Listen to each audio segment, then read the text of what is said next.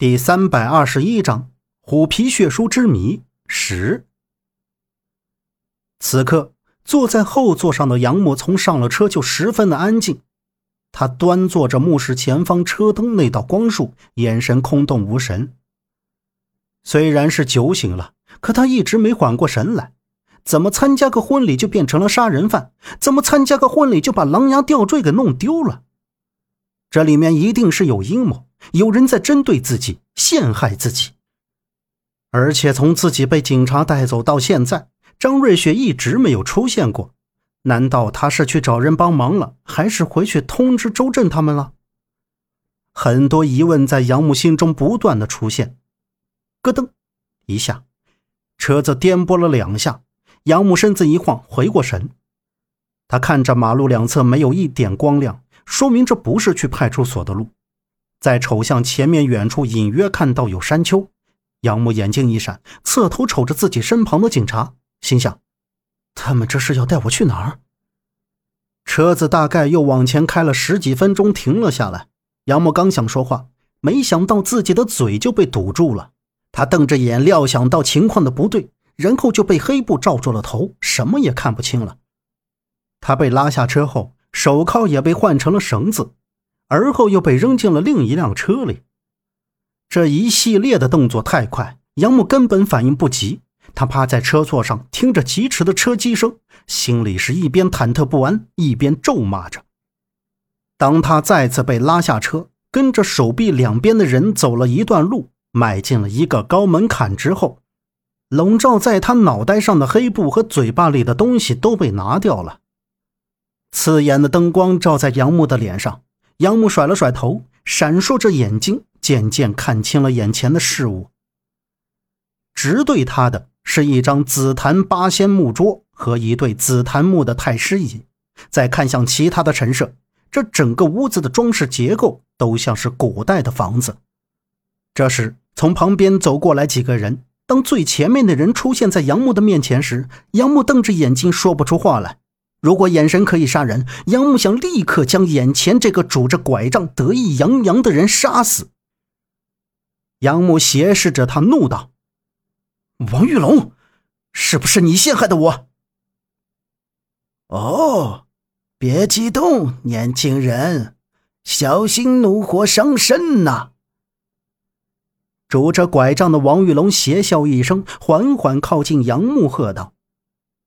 然后就看到王玉龙转身走向八仙桌，之后拄着拐坐下，瞅着杨木。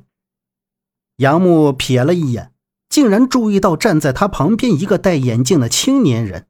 在杨木仔细确认之后，知道这个人就是出现在新郎酒桌上给自己倒酒的那个叫小杰的。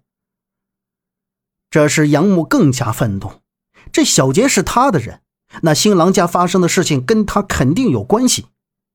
杨木脸色瞬间一变，喝道：“你为什么要陷害我？就算你要陷害我，也不能把无辜的人给害死呀！”王玉龙转动着手里的拐杖，他没有否认，并且点头笑道：“，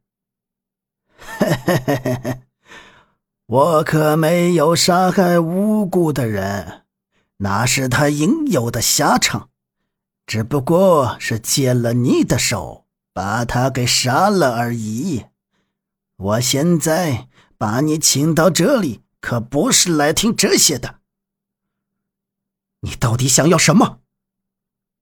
杨木握紧手，喝道。王玉龙撩起眼皮说道：“你这个问题问的太愚蠢了。我，我怎么知道你要干什么？”杨木无语道。你应该知道我去唐王墓里找什么东西。虎皮血书。对，没错。从唐王墓出来，我就安排了人暗中监视你。没想到你们会跑到这穷山僻壤的江浙一带，还来当旅游度假呀？可真是会享受的。王玉龙撇撇嘴道：“杨母瞅着他，内心的情绪慢慢平静，说道：‘我手里没有虎皮血书，你抓我干嘛？放了我！’我当然知道你没有虎皮血书，但是你可以将它给我找出来呀。哦，对，还有释迦牟尼石佛，把他交出来吧，免得受皮肉之苦。王玉龙摊开一只手，冲杨木说道。杨木听到石佛，眼神一变，竟然还知道释迦摩尼石佛。看来这王玉龙也是要得到那石佛里隐藏的秘密。什么师傅？我没有。装不知道，年轻人，你可要挺住啊！来，让他舒服一下。王玉龙一边瞅着杨木，一边对杨木身旁的人说道：“啪！”杨木的肚子就被重重击了一拳。杨木顿时佝偻着腰，痛楚难忍。脸也扭曲起来，咬着牙，恶狠狠地瞪向王玉龙。接着又是一拳，杨木咬着牙瞪着他。只见王玉龙站起身：“怎么还不说？我知道你带着师傅来了平阳，你把他藏在什么地方了？快说！”杨木又被揍了一拳之后，倒在了地上，然后被提了起来，颤抖着说道。我我不知道。然后王玉龙眼珠一转，冲着杨木旁边的人挥手道：“哎，住手！住手！不能下手太狠。这要是把他内脏打破了，那可就完了。在这里可没人能救你的年轻人。你好好想想吧。还有，虎皮血书，你知道多少？也一并想好说出来。”不然，到时候割了你的手指，恐怕你再也见不到你的父亲了。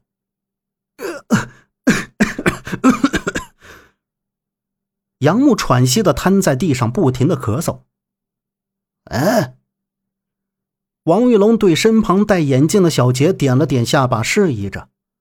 小杰点了一下头，抬手扶了扶眼镜，朝杨木这边走了过来。之后，杨木就被小杰他们带到了一间屋子里。他们把杨木扔到了床板上，转身把门给锁上，离开了。从床板上挣扎坐起来的杨木弯曲着身子，刚才那几拳疼得他现在大汗还直流，心里面不知道骂了王玉龙是几百遍了。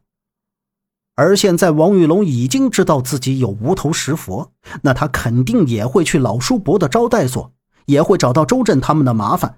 那周震他们岂不是会有危险？杨母一想到这里，就更加不是滋味他没想到自己单独出来会发生这么多事，要想办法出去才行。